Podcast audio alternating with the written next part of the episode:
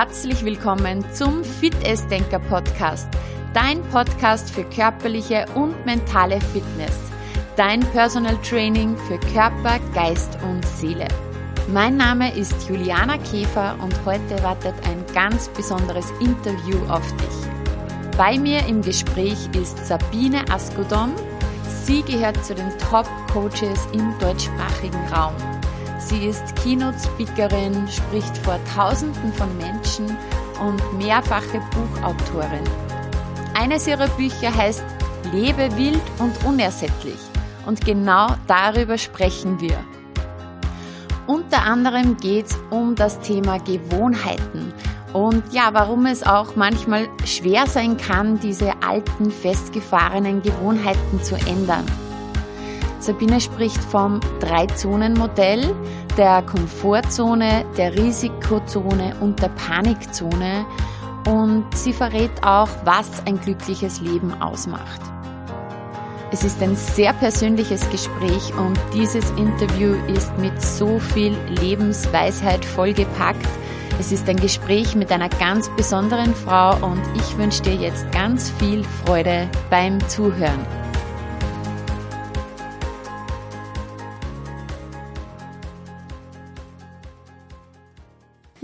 Sabine, vielen Dank, dass du mich eingeladen hast hier nach München in deine Räumlichkeiten. Freue mich total, dass du da bist.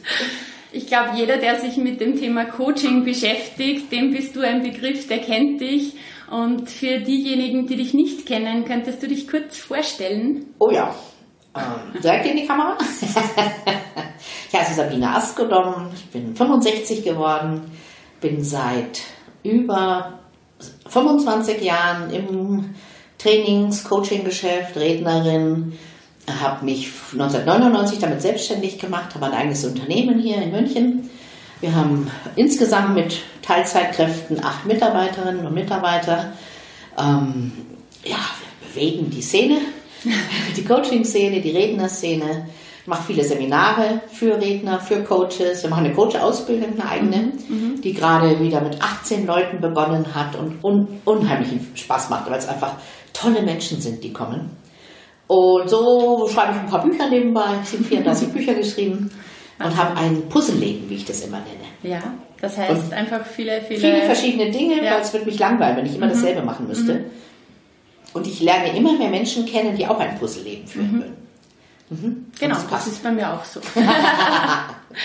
ja, also du bist, du gehörst ja zu den Top-Coaches in Deutschland, ähm, bist, wie du gesagt hast, Autorin von über 30 Büchern, äh, Keynote-Speakerin, jetzt gerade im November vor 15.000 Menschen ja, in Köln, Gedankentanken. Ähm, und äh, du bist eigentlich verantwortlich oder mitverantwortlich. Du hast mich vor elf Jahren mit dem Coaching-Virus infiziert. Ja. Genau. Wow. Und seitdem begleitest du mich halt in Form von deinen Büchern, Vorträgen und wir haben uns ja schon ein paar Mal ja. Persönlich gesehen und ich durfte auch eine Weiterbildung bei dir machen. Und ich folge dir immer auf Facebook und ja, gucke, was du da bewegst. Also die Frau bewegt Österreich, könnte man sagen. ja, mit meinem Puzzleleben sozusagen. Ja, ja genau. Ähm, ja, heute möchte ich gerne über das Thema Lebe wild und unersättlich sprechen. Okay. Das ist ja eines deiner Bücher, ähm, das ich auch mir damals sehr zu Herzen genommen habe. Ähm, was heißt das eigentlich, wild und unersättlich zu leben? Was verstehst du darunter? Also es ist ein, ein was soll ich mal sagen, ein Ansporn, den, die Normen zu sprengen. Mhm. Also das heißt nicht, dass wir unersättlich sind und gierig, sondern es heißt, dass wir uns nichts vorschreiben lassen. Das gilt für Männer wie Frauen, aber es ist ein Buch für mhm. Frauen natürlich. Ja. Äh, aber es ist die Aufforderung, lebe dein Leben. Und kümmere dich nicht drum, was die Nachbarn sagen und was die Eltern sagen, was unsere Kinder, die waren ja dann auch schon an, ne? Mama, mach das nicht, ja peinlich. Äh, sondern dass wir unseren Impulsen folgen und ich bin selbst ein sehr impulsgesteuerter Mensch, mhm. weil es gibt ja äh, gefühlsgesteuerte, vernunftgesteuerte Menschen und ich habe festgestellt, ich bin impulsgesteuert.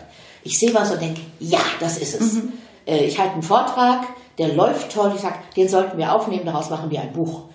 Und so lebe ich wirklich durch ganz viele wunderbare Zufälle ein erfülltes Leben. Und das möchte ich gerade Frauen eben mhm. raten, lebt ein erfülltes Leben und kein Mangelleben. Sehr schön, ja.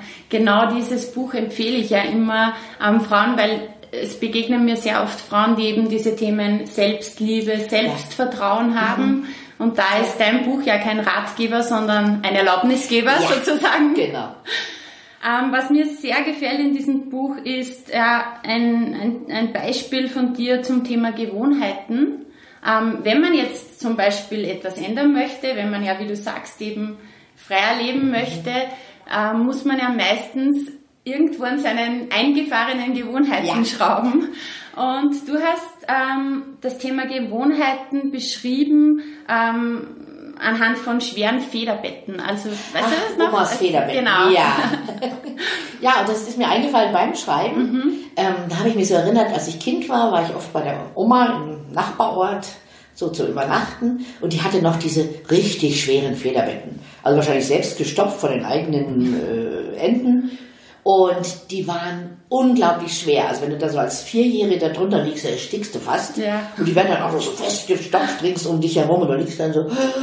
Auf der anderen Seite sind sie wahnsinnig hübsch warm. Mhm. Also fühlst dich auch geborgen. Und deswegen sage ich, Gewohnheiten sind wie Omas Federbetten. Sie belasten uns zwar, aber ja. sie halten uns auch mhm. schön warm. Und deswegen fällt es vielen Menschen so schwer, äh, sich zu verändern, etwas mhm. zu verändern. Mhm. Weil da musste ich ja raus in die kalte Luft. Wow, dann weiß ich ja nicht, was dann wird. Aber jeder von uns weiß, wenn er so eine Belastung hatte, wenn wir mhm. die abgeworfen mhm. haben, mhm. Können wir wieder durchschnaufen. Dann kommt die Freiheit, dann kommen die neuen Begegnungen. Und es ist wie mit diesem Drei-Zonen-Modell. Ich weiß nicht, ob du das mhm. kennst. In der Mitte die Komfortzone, ja. da machen wir das, was wir immer ja. gemacht haben. Ist schön zum Ausruhen.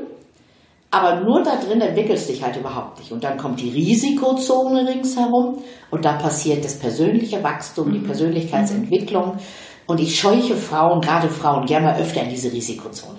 Trau dich, ja. mach's. Ja, ja. Und nicht, ich mach's, wenn ich perfekt bin. wenn ich alles kann, mhm. dann mache ich's vielleicht. Sondern raus, scheitern. Wir lernen vom Scheitern. Deswegen mhm. hieß mein Vortrag da in, in der Kölner Arena auch schöner Scheitern. und dann probier dich aus. Und plötzlich wirst du merken, das ist meins. Mhm. Oder du wirst merken, nie wieder. Ja, ist auch okay. Ja, ja, Dann gibt es diese dritte Zone, das ist die Panikzone. Die sollten wir möglichst nicht geraten. Mhm. Das ist, wenn wir unvorbereitet sind, mhm. wenn wir uns was einreden lassen, komm, mach mal. Äh, wenn wir aber nicht das Gefühl haben, das ist wirklich uns, mhm. unseres. Mhm. Mhm. Aber besser sage ich immer einmal in der Panikzone, als ich überhaupt nicht bewegt. Ja, ja, ja. Ja, und ich habe auch die Erfahrung gemacht, immer wenn man dann raus aus der Komfortzone geht, wie du ja sagst, dann wird es kalt und ein bisschen ungemütlich. Ja. Aber meistens stellt man sich das ja viel schlimmer ja. vor, als es dann ist. Und im Endeffekt im Nachhinein ist man so um so eine Erfahrung reicher und eigentlich war es nicht so schlimm und die Komfortzone hat sich erweitert. Genau. Und, und wir erweitern sie nämlich dadurch und das ist das Tolle. Die mhm. Komfortzone wird immer größer. Ja. Wenn du auf einer Bühne gestanden hast, du hast geredet, mhm. dann ist es nicht mehr schlimm, dann ist es ein Teil deiner Komfortzone. Genau. Bei mir waren diese 15.000 Leute in der Köln Arena Risikozone. Ja. Das hatte ich noch nie. Also ich war mal in der Olympiahalle vor vielen Jahren, vor mhm. 5.000, war mhm. auch schon ganz schön aufregend. 15 nicht. Und ich bin auf diese Bühne gegangen und ich wusste, hier bin ich richtig. Also andere haben sich fast in die Hose gemacht, ja. da so ein paar Mitredner, mhm. die waren irgendwie gleich wie die Wand oder schweißgebadet.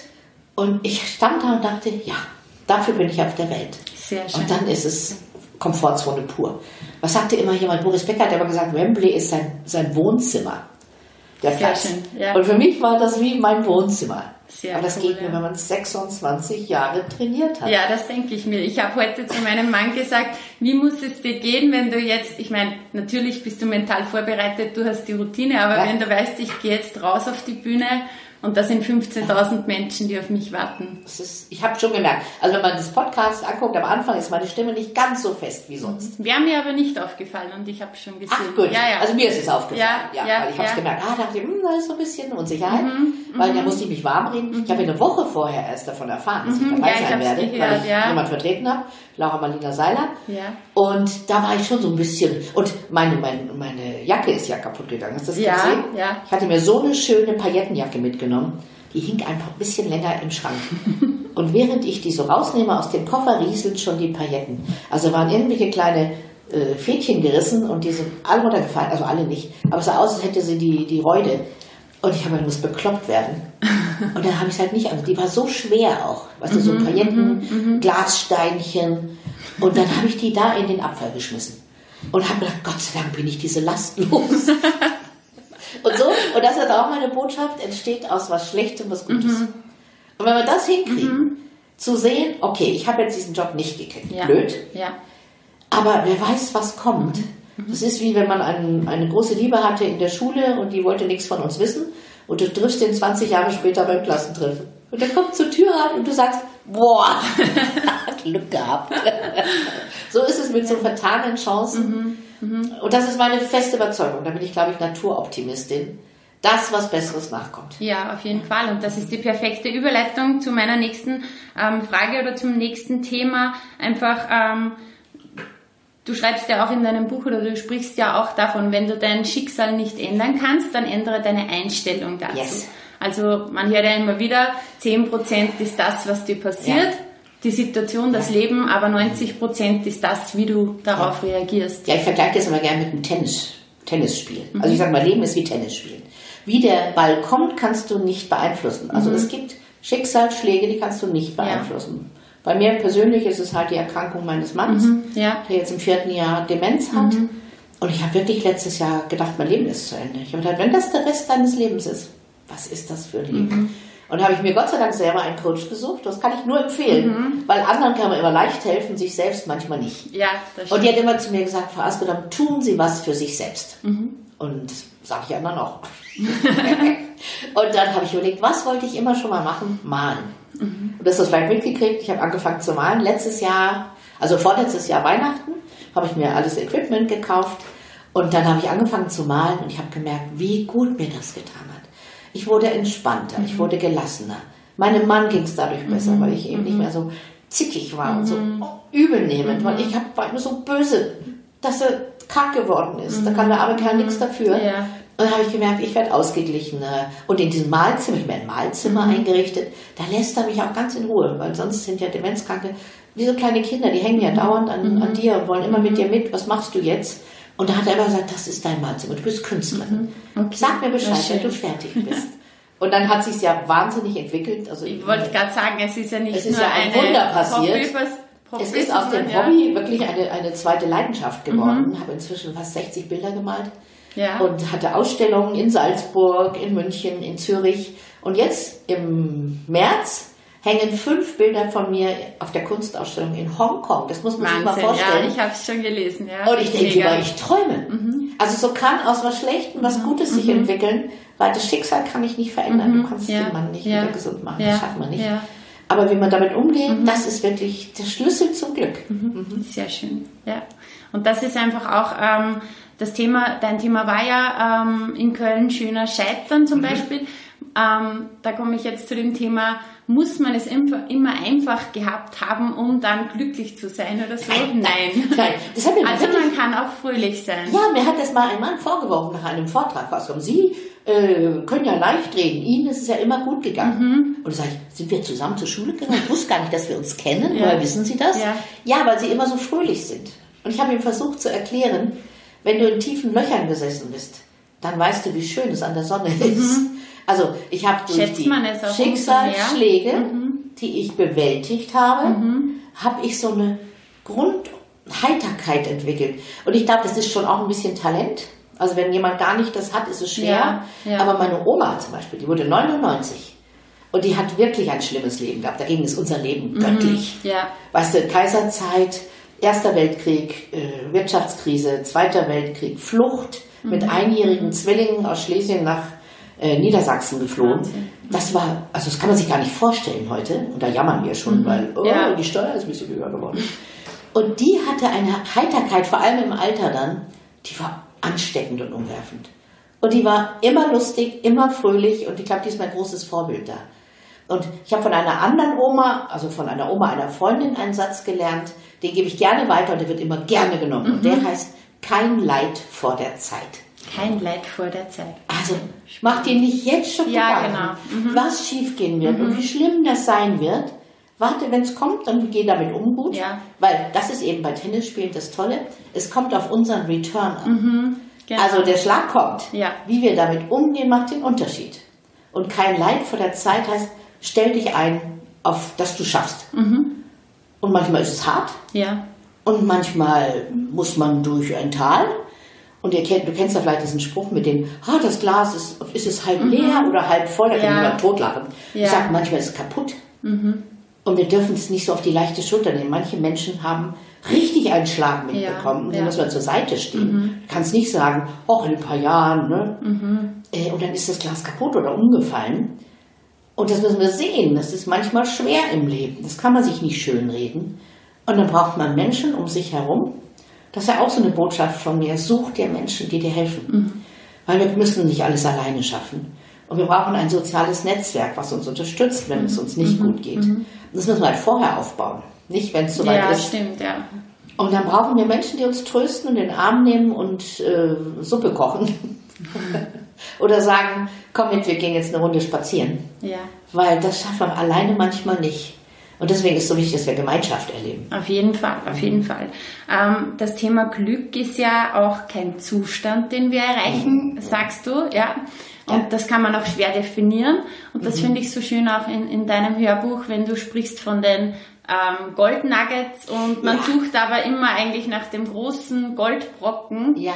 Und Kannst wir lassen die Nuggets liegen. Ja, Das haben die wir sehen Menschen, die nicht, Die Menschen ja. sind unterwegs und suchen nach diesem riesigen Goldklumpen des Glücks. Mhm. Irgendwann muss alles nur noch schön sein. Verliebt, glücklich, zauberhafte Kinder, alles läuft von alleine. Aber beim Warten auf diesen Klumpen, der ganz selten übrigens durch unser Leben rollt, sehen wir diese Millionen von kleinen Glücksnuggets nicht mehr. Das ist wie wenn du in so einem, in so einem Goldwaschfluss stehst und du wartest auf den Klumpen und überall blitzt es. Überall blitzt es. Das sind so ganz winzige Milligramm Gold, aber wir nehmen die gar nicht auf, weil wir ja den Blick dafür gar nicht haben. Ja. Und ich denke, wenn wir diesen Blick wechseln können, die Blickrichtung wechseln können, hin auf die kleinen Goldnuggets des Glücks, haben wir am Schluss des Lebens einen solchen Klopf. Aber Haben wir viele, dürfen sie viele nicht- Nuggets gesammelt. aber wir dürfen sie nicht vorbeifließen lassen. Und ich kann mich wirklich über Kleinigkeiten, ich habe heute eine Mail bekommen, da stand drauf, also ich hatte einen Vortrag letzte Woche in, ah, ich weiß nicht mehr, wo ich war, doch, in Heideholstein war es. Ja. Und ähm, da schreibt mir der Fotograf, der fotografiert hat, ähm, und ich höre die Teilnehmer jetzt noch klatschen. Sehr Ist schön, das nicht ja. süß? Ja, das und ist heute süß, bin ich. Mhm. so aufgewacht und die hatte sofort so ein Grinsen im Gesicht. Und das ist schön. Und dann kann man sagen, also, Sie müssen doch daran gewöhnt sein. Das Mhm. ist doch wohl klar. Ich freue mich jedes Mal wie ein Kind. Ich habe Tränen in den Augen. Mhm. Das kann ich weil es ein solches Geschenk, dass Menschen mir das zurückgeben Mhm. wollen, was ich ihnen gegeben habe. Und ich kann das gut sammeln. Also heute diese Mail, die kommt in meine, ich habe so, eine, so einen Ordner, so einen Glücksordner. Ja. Und was ich, kopiere ich Mails rein Mhm. oder Briefe, die ich kriege oder Feedbacks. Weil es gibt ja auch mal Zeiten, wo es einem nicht so gut geht und dann kann man, könnte ich, ich brauche das Mhm. Gar nicht, Glücks- weiß, was da Ja, ist. Aber ich könnte das Ja, durchblättern ja, und ich wüsste, warum, wofür ich das alles tue. Genau, ja, sehr schön. Und vor allem, du bekommst ja immer wieder diesen Applaus und, und Ja. diese Lacher, weil ich habe ja schon wirklich viel von dir live gesehen, aber natürlich auch online. Ähm, halt, was dich auszeichnet, ist dieser Humor, den du hast. Also deine Vorträge sind immer, immer zum Lachen Ja. und zum Lernen gleichzeitig. Ja, und was Lernt man dann ist, am meisten? was man anderen erzählt, erzählt man sich selbst. Mhm. Also ich glaube, für mich ist das die Dauertherapie.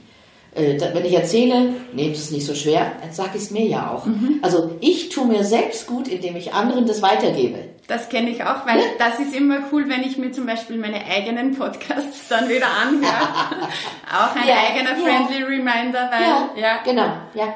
Kann man öfters Und dieses, und ich sage mal, ich bin jung und brauche das Geld, Mhm. aber eigentlich mache ich es für diesen Energieaustausch und das ist Energieaustausch. Das kennst du, vor so einer Gruppe stehst und machst denen mit Mhm. Ja. Mhm. denen irgendwas und die bewegen sich und du spürst diese Energie in dem Raum, Ja, oder? ja. Und das ist dieser Austausch, ja, der uns lebendig hält, glaube Auf ich. jeden Fall, ja.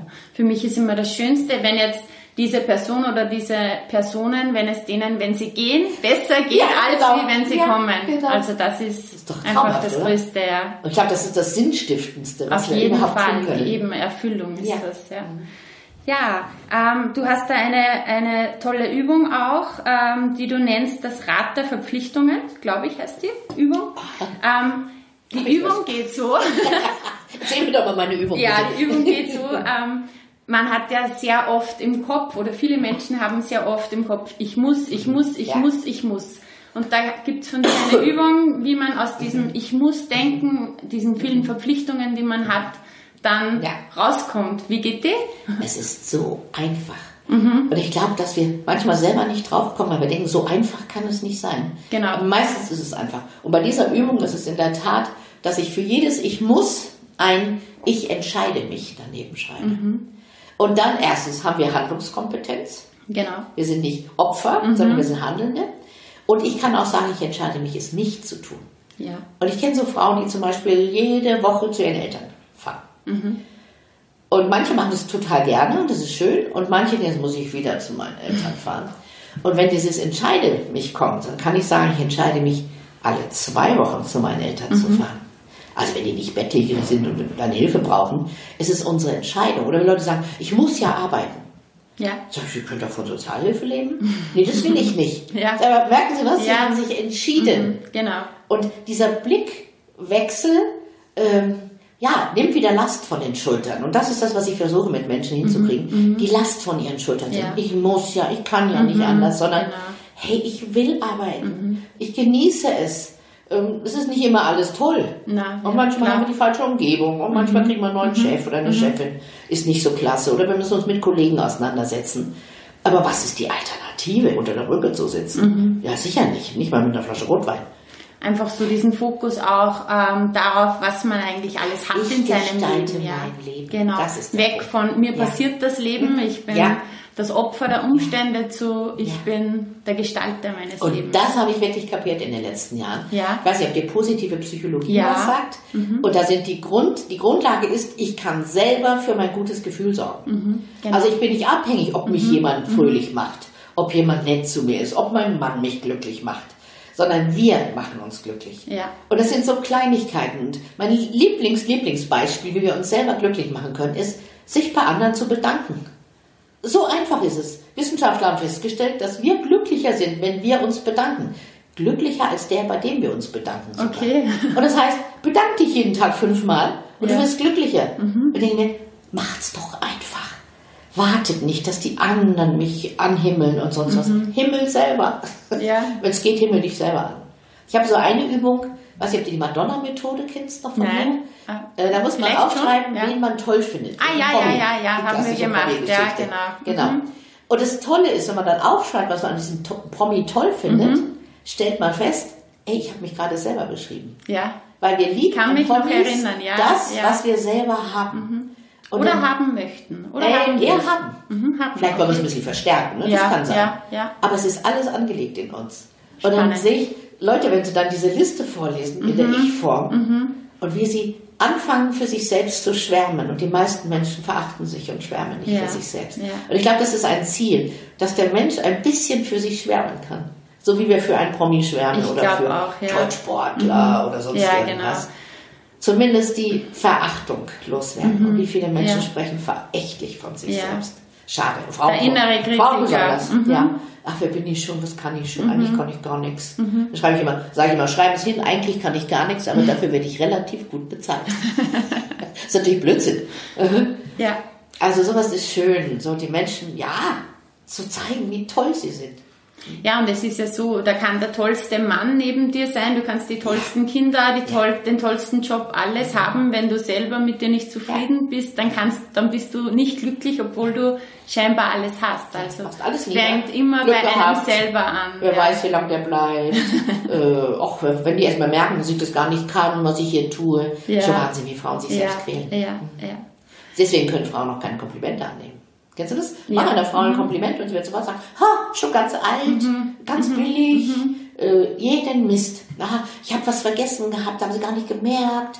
Also wir weisen selber noch auf Fehler hin. Ja. Und deswegen ist ja mein Lieblingsbeispiel zur Zeit, was ich immer erzähle, wenn ich auf die Bühne gehe, dass ich am Anfang meiner Rednerkarriere immer den Bauch eingezogen habe. Ja, Kennst du die ja, Geschichte? ich- aber die kannst du gerne erzählen, aus. weil Und Ja. was passiert, wenn man den Bauch einzieht? Wir atmen nicht gescheit, Mhm. wir atmen nur bis hier. Und dann wird die Stimme immer höher. Und irgendwann haben meine Zuhörer gedacht, warum ist die Dicke auf der Bühne so hysterisch? Dabei war ich gar nicht hysterisch, ich hatte nur keine Luft. Und das ist das, dieses Versöhnen mit sich selbst ist ein Ziel. Mhm. Ja. Und seit ich mich mit mir versöhnt habe, kann ich fröhlich sein und heiter sein. Aber wenn du dich immer nicht magst und immer trotzdem dich zeigst. Und, aber kennst du, kennst du Frauen, die immer so an Schaufenster vorbeigehen, immer so gucken? Mhm, Männer gehen am Schaufenster vorbei. Viele, ja. manche auch nicht. Die Jungen, werden genauso doof erzogen wie wir. Die jungen Männer sind genauso unter Stress wie wir. Muss immer Sixpack und definierte Muskeln. Mhm. Ist ja schön, wenn man das alles mhm. hat. Mhm. Aber der Druck ist manchmal so ja. groß. Vor allem der Druck, den man sich selber. Ja, immer die Latte selber. eigentlich, die. Ja.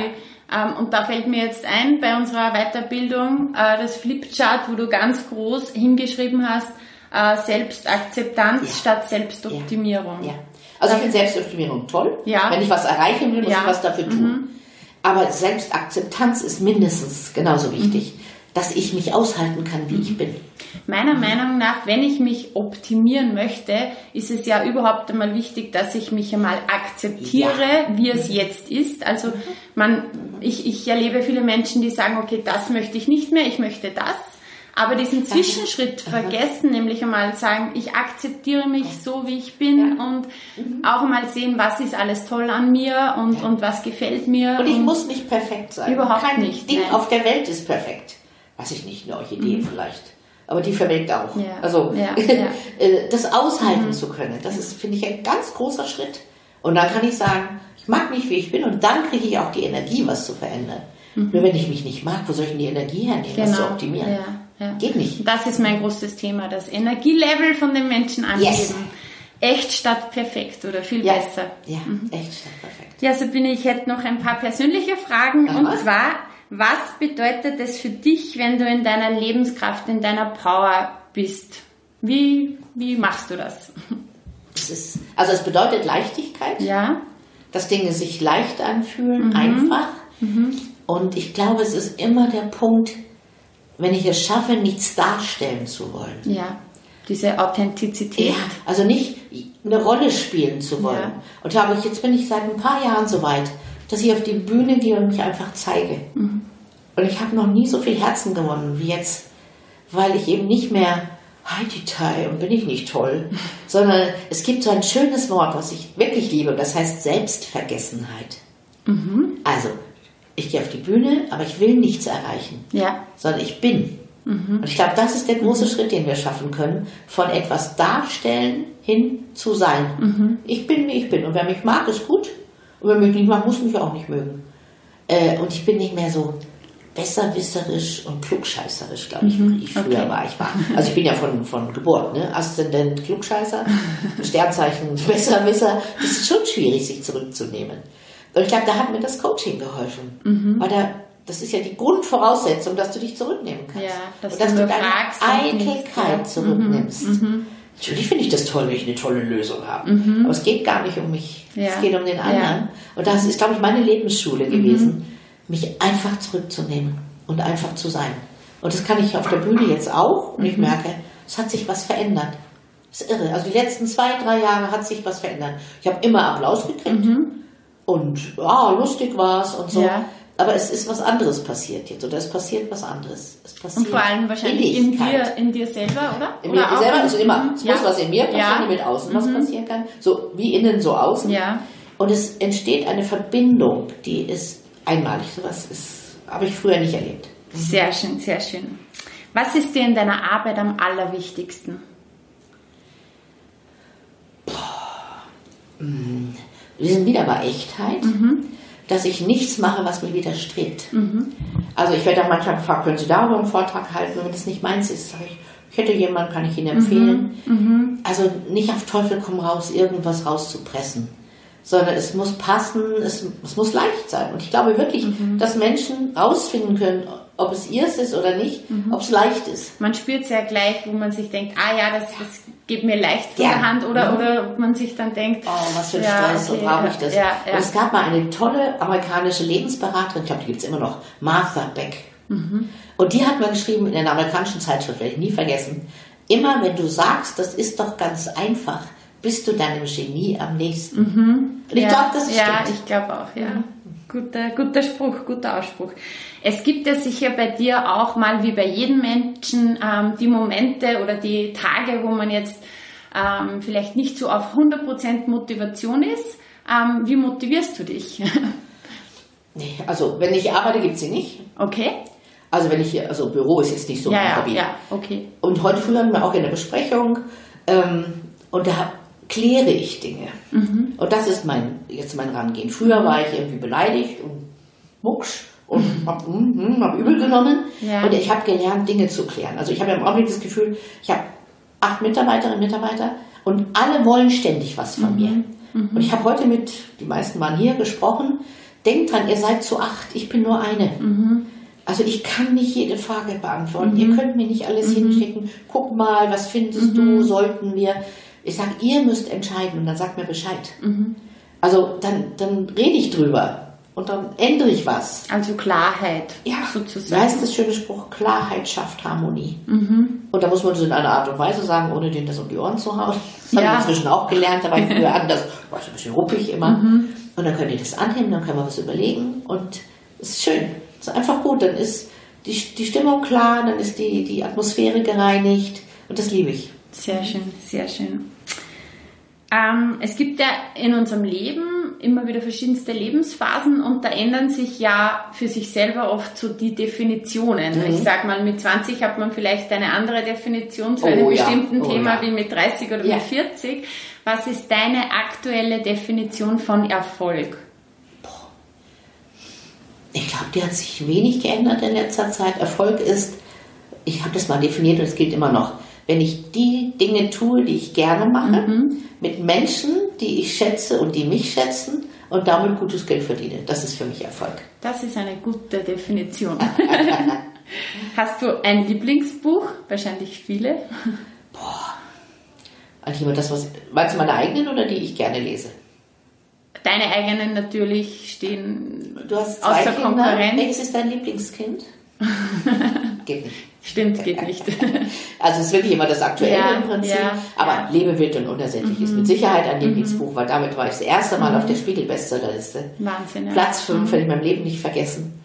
Ich weiß noch, als das damals in der Bestsellerliste war, die erste Woche, bin ich zum Hugendubel gegangen, ins Buch, in die Buchhandlung, weil die haben immer so ein, so ein Regal, da stehen die ganzen 20 Bestseller drin. Und ich, jetzt stelle ich mich vor mein Buch und mache ein Foto. Ja. Und ich komme dahin und dann steht in meinem Abteil ein Zettel, leider vergriffen. Ah, Weil es okay. innerhalb von einer Woche verkauft war. Und da war ich so enttäuscht.